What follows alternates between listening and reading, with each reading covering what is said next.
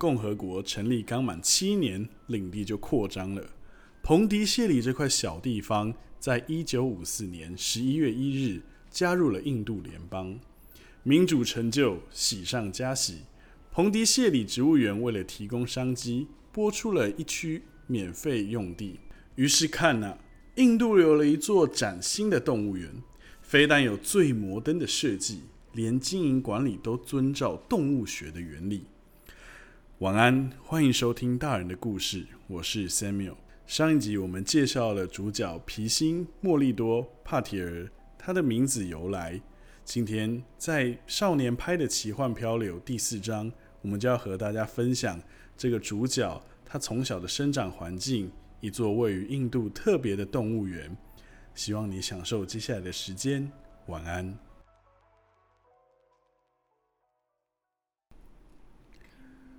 动物园非常大，占地以亩来计，大到可以行驶火车。不过我的年纪越大，就越觉得动物园变得越小，连火车都越来越小，小到只能装在我的脑海里，装不了我的身体。想象一下，一个湿热的地方，阳光充足，色彩明亮，百花怒放，争奇斗艳。有很多树木、灌木和苍翠碧绿的爬藤，包括菩提树、凤凰木、森林火焰、红丝棉、兰花影、芒果、菠萝蜜等等植物，还有很多很陌生的树种。若不是有牌子说明，你看到了也可能不认识。园区里有座椅，有人在座椅上睡觉，有的伸展手脚。有的情人坐在一起，年轻的情侣羞怯的偷瞧对方，四只手在空中，不其然碰着了。走着走着，突然在高大瘦挺的树梢间，你发现有长颈鹿在默默观察你，你吓了一跳。不过这不会是最后一个意外，下一刻。一大群猴子叫嚣喧闹的声音又让你吃了一惊，然后你听见陌生鸟类的尖锐叫声盖过了猴子的吵闹。接着，你走到旋转栅门前，漫不经心的付了一点点钱，继续向前走，看见一道矮墙。你说，矮墙后会有什么动物呢？该不会是一个浅坑养了两头雄壮的印度犀牛吧？还竟然真的说中了！等你转过头，你会看到一头大象，大到你以为又是一堵墙。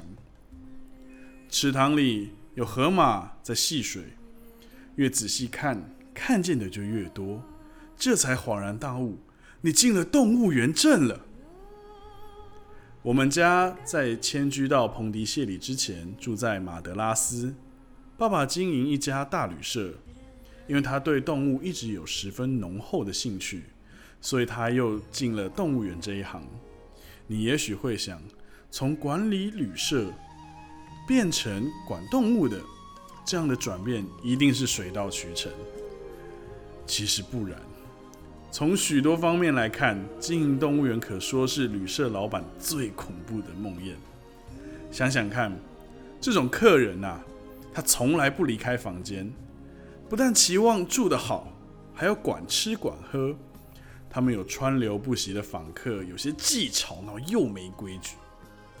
这么说吧，你等到房客漫步到阳台之后，才能打扫房间。又得等到客人看腻了风景，进去房间之后，才能打扫阳台。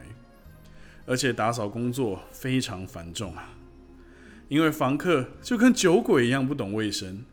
每位房客都有自己特殊的饮食习惯，老是抱怨客房服务太慢，而且从来不会给小费。坦白说，很多房客啊，还是性变态。不是压抑的太凶，随时可能欲火焚身，就是公然上下其手，碎其淫念，不时拿管理人员当做发泄兽欲的对象。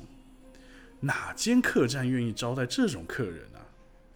所以，对桑陀旭帕提尔先生，彭迪谢里动物园的创始人、所有者、指导者、五十三名员工的主管，以及我的父亲来说，动物园带给他少许喜悦，但时常让他头痛不已。但是对我来说，动物园是地上的天堂。在动物园里长大，我所有的回忆都是美好的。我过得像王子一样。哪一个印度大军的儿子有像我一样辽阔华丽的游乐场？哪座宫殿有如此规模的动物园？童年叫我起床的闹钟是雄伟的狮吼，不是瑞士钟，但狮子却会在每天早晨五点半到六点间吼叫，分秒不差。吼吼、鹩哥、魔鹿加凤头鹦鹉的尖叫声一起，就知道。早餐准时做好了。除了母亲慈爱的目送我去上学之外，双眼明亮的水獭、魁梧的美国野牛、伸懒腰打哈欠的红毛猩猩，都给我友善的目光。我跑到树下，不时抬头往上看，以免给孔雀的排泄物命中。早上这个时候，最好还是挑大群果蝠栖息的树林走。因为你唯一会受到的攻击，也不过是刺耳不和谐的蝙蝠叫声。出园子的时候，我有时候会在青蛙饲养场之前停下，看看各种鲜艳亮丽的青蛙。有的啊，通体鲜绿；有的是黄色配上深蓝色；有的是褐色搭配浅绿色。有时候让我停下脚步的，不是青蛙，而是鸟类。粉红火鹤、黑天鹅、长肉垂的食火鸡，或者体型比较小的鸟类，像是银钻鸠、好望角灰椋鸟、桃脸情侣鹦鹉、南蝶式追尾鹦哥、晨鹅长尾鹦鹉。一大清早，大象、海豹、熊、猫科动物不太可能起来活动，但狒狒、猕猴、白眉猴、长臂猿。鹿啊，魔啊，骆马，长颈鹿啊，却起得很早。每天早晨，在我走出去动物园大门之前，我都会有最后一个印象，既平凡又难忘。这个印象就是乌龟叠罗汉，山魈的长鼻子散发彩虹光芒，长颈鹿庄重沉默，吃肥的河马张开黄色大嘴，金刚鹦鹉。在篱笆上爬来爬去，金头獾用鸟嘴鼓掌打招呼，骆驼露出好色昏聩的表情。这一幕又一幕的表画面都来去匆匆，因为我赶着上学啊，一直等到放学后，我才有那个闲情逸致让大象撒娇，翻捡我的衣服，想找出藏起来的花生。或让红毛猩猩在我的头发里找虱子，白忙了半天之后发大发嗔怒。可惜啊，我的口才不好，没办法把海豹滑入水里，蜘蛛猴从一根树枝荡到另一根树枝，狮子转身这些情况描述的活灵活现。不过在这方面，语言本来就会左支右绌，如果。你有心体会，还是发挥自己的想象力比较好。到动物园参观，也跟探访自然界一样，最好的时刻就是日出和日落。这时，大多数的动物都苏醒过来，离开了巢穴，轻手轻脚地走到水边，展示自己的衣裳，唱自己的歌，转向同伴，行礼如仪。如果仔细观察，仔细聆听。你就会受益匪浅。我就不知道花了多少个钟头，安静的欣赏这些把地球装点的更美丽的生命表现。这些生命表现亮丽、鲜活、喧闹、怪异、精致，足以让人目眩神迷。有关动物园的胡扯。我听过的差不多就跟人家讲的关于上帝或宗教的胡扯一样多，本意良善，但资讯错误的人，会认为动物在野外更快乐，因为可以过自由的生活。通常啊，这些人的心里都浮现出某只雄伟英挺的大型掠食动物，诸如狮子或猎豹，不会是羚羊或土豚，否则就太登不上台面了。在他们的想象中啊，这只猛兽在开阔平坦的草原上信步漫游。好让刚才乖乖祭了他的五脏庙的猎物能消化掉，或者因为刚才吃的太过丰盛，所以正在跑个几圈，以免体态走样。在他们的想象中啊，这只生物既骄傲又温柔地看着子次玩耍，一家人躺在树下观赏落日，还会发出愉快的叹息。在他们的想象中。野生动物的生活单纯、高贵，而且意义深远。可是后来来了邪恶的人类出现，捉住了他，关进窄小的监狱里。从此，他的快乐破灭，一心一意渴望自由。为了逃脱无所不用其极，因为自由被剥夺的太久，这只动物成了行尸走肉，精神崩溃。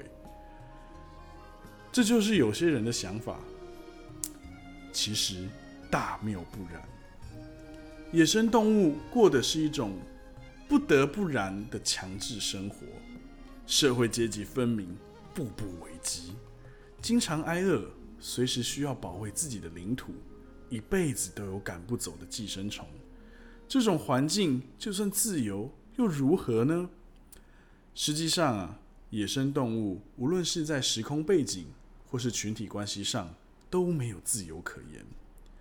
理论上，当然是单纯从生理可能上来看，动物想走就走，把自己物种所遵守的一切社会规范全都抛在脑后。但同样的是，像我们人类就不可能做到。比方说，当老板的人就不能斩断与家人、朋友、社会的联系，然后只靠口袋里的。几个铜板啊，身上的那套衣服，从此远走高飞。如果连生物中最大胆、最聪明的人类都不愿浪迹天涯、无亲无故，那么为什么天性比人类更加保守的动物反而喜欢这么做呢？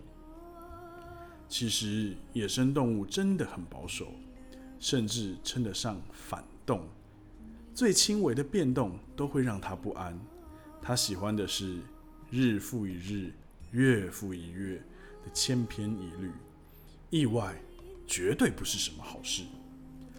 单从动物的地域关系就看得出来，无论是在动物园或野外，动物站在一自己的一角，就跟每一枚棋子在棋盘上有固定的走法一样，楚河汉界。泾渭分明，蜥蜴、熊、鹿，它们不会因为自己心血来潮就改变行踪。正如骑士在棋盘上的活动范围也是固定的，两者都攸关模式及目的。动物在野外只走固定的路线，一季又一季。为了同样迫切的理由，在动物园里，若是有动物，没有在正常的时间摆出正常的姿态，出现在正常的地方，那就一定有问题。很可能不过是环境略有改变，结果它就大受影响。比方说吧，管理员忘了把一卷水管收起来，就会让动物感受到威胁；地面冒出小池塘，会让它不安；一架梯子也能在它心里投下阴影，也可能是更严重的情况。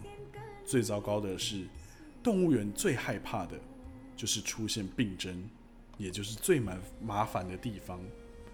必须检查巢穴啊，盘结管理员，召唤兽医，一切的忙乱都仅仅因为有只鹳没站在平常该站的地方。请容我再探讨一个层面：假设你跑到别人家去，踹倒了大门，把屋里的人全都赶到大街上去，跟他们说。去去，你们自由了，跟小鸟一样自由，快走快走！你想这户人家会快活的手舞足蹈吗？才怪！小鸟并不自由，诶，给你扫地出门的人会气冲冲的说：“你凭什么把我们赶出去啊？这里是我们家，又不是你家。我们已经住了好几年了，我们要叫警察来抓你，神经病！”不是有一句话说“金窝银窝不如自己的烂狗窝”吗？动物也是这样，动物都有地域观念，这是动物心理的关键。唯有熟悉的领域，才能让动物丝毫不打折扣的完成大自然两条求生要件：避敌以及觅食。规模建设健全的动物园。笼子也罢，地穴也罢，兽栏也罢，鸟舍也罢，水族箱也罢，有壕沟阻绝的岛屿也罢，都只是另一种领域。不同之处只在大小以及人类领域十分接近。其实，动物园比大自然要小得多，是很有道理的。野外领域大，不是因为个人喜好，而是因为非如此不可。在动物园，我们对待动物的方式就跟我们把自己关在一栋屋子里一样，我们把资源集中起来；而在野外，这些资源是分散开来的。古人的生活环境是洞穴在这里，河流在那里，猎场有一里远，瞭望台在旁边，浆果又长在别处，而这些地方都埋伏着狮子啊、毒蛇啊、蚂蚁、水蛭。有毒的常春藤，到了今天，河流伸手可及，只要打开水龙头即可。睡觉的地方旁边就可以盥洗，煮饭的地方可以吃饭，还可以盖一道围墙来保护这些地方，同时保持干净温暖。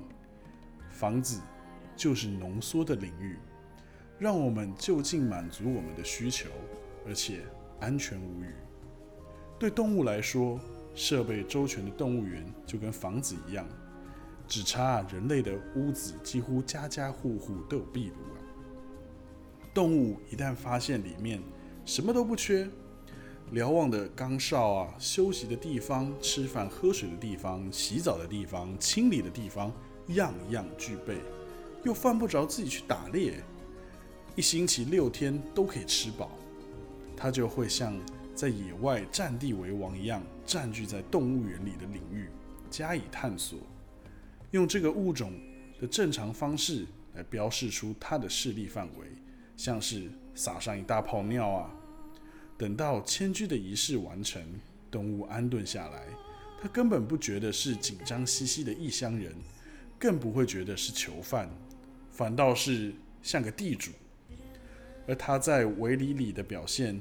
也会像在野外自己的领土一样，包括在受侵犯时张牙舞爪的防备。这类围篱和野外相比，在动物的主观认定上，并没有什么优劣之分。只要能满足动物的需求，不管是自然的还是人工的领域，都是一种天赐，就跟豹子身上的斑点一样，没有什么可以分难之处。你甚至还可以变成。若是动物可以以智慧来选择，它会宁愿住在动物园里，因为动物园和野外最大的差异是前者没有寄生虫，没有天敌，食物丰沛，而后者却是寄生虫多啊，天敌多啊，食物呢却很贫乏。你倒可以问问自己，你是愿意住在丽池大饭店，享受免费的客房服务，周到的医疗照护？还是宁可流落街头，孤苦伶仃呢？动物没有这种分辨能力，动物的天性就是有什么就将就什么。好的动物园就是把各种巧合谨慎的凑在一起。动物用尿液或其他排泄物来警告我们“闲人勿入”的地方，正巧是我们用篱笆围墙阻挡起来“非请勿出”的地方。有了这种外交上的和平，动物很满足，我们也放心，可以彼此细细打量。文献里有许多动物可以逃走却不逃走，或者去而反复的例子。比如有只黑猩猩的笼子没有锁上，笼门敞开，猩猩越来越焦躁，开始尖叫，不断用力的把门摔上，每次啊都弄得震天价响。后来有名游客注意到，通知了管理员，管理员才匆匆赶来把笼门锁好。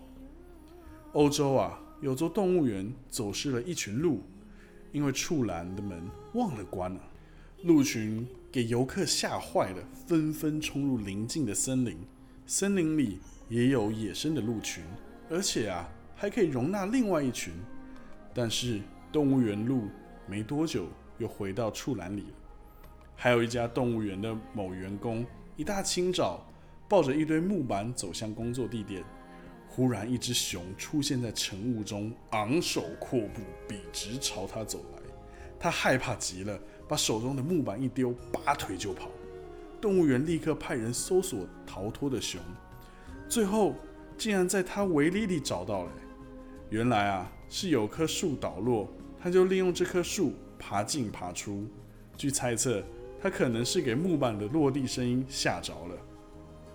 说了这么多，我并不是在帮动物园说话，坚持动物园有多好多好。只要你们喜欢，尽管把动物园都关闭了。只希望残存的野生动物能在日益缩小的自然世界里苟延残喘。我知道现代人对动物园的好感是越来越少了，宗教也面临相同的困境。某些对自由的幻想不仅损害了动物园，也损害了宗教。蒙迪谢里动物园今天老早不存在了，地穴填平了，笼子拆毁了。现在我只能到一个地方去重温旧梦，那就是在我的回忆里。晚安。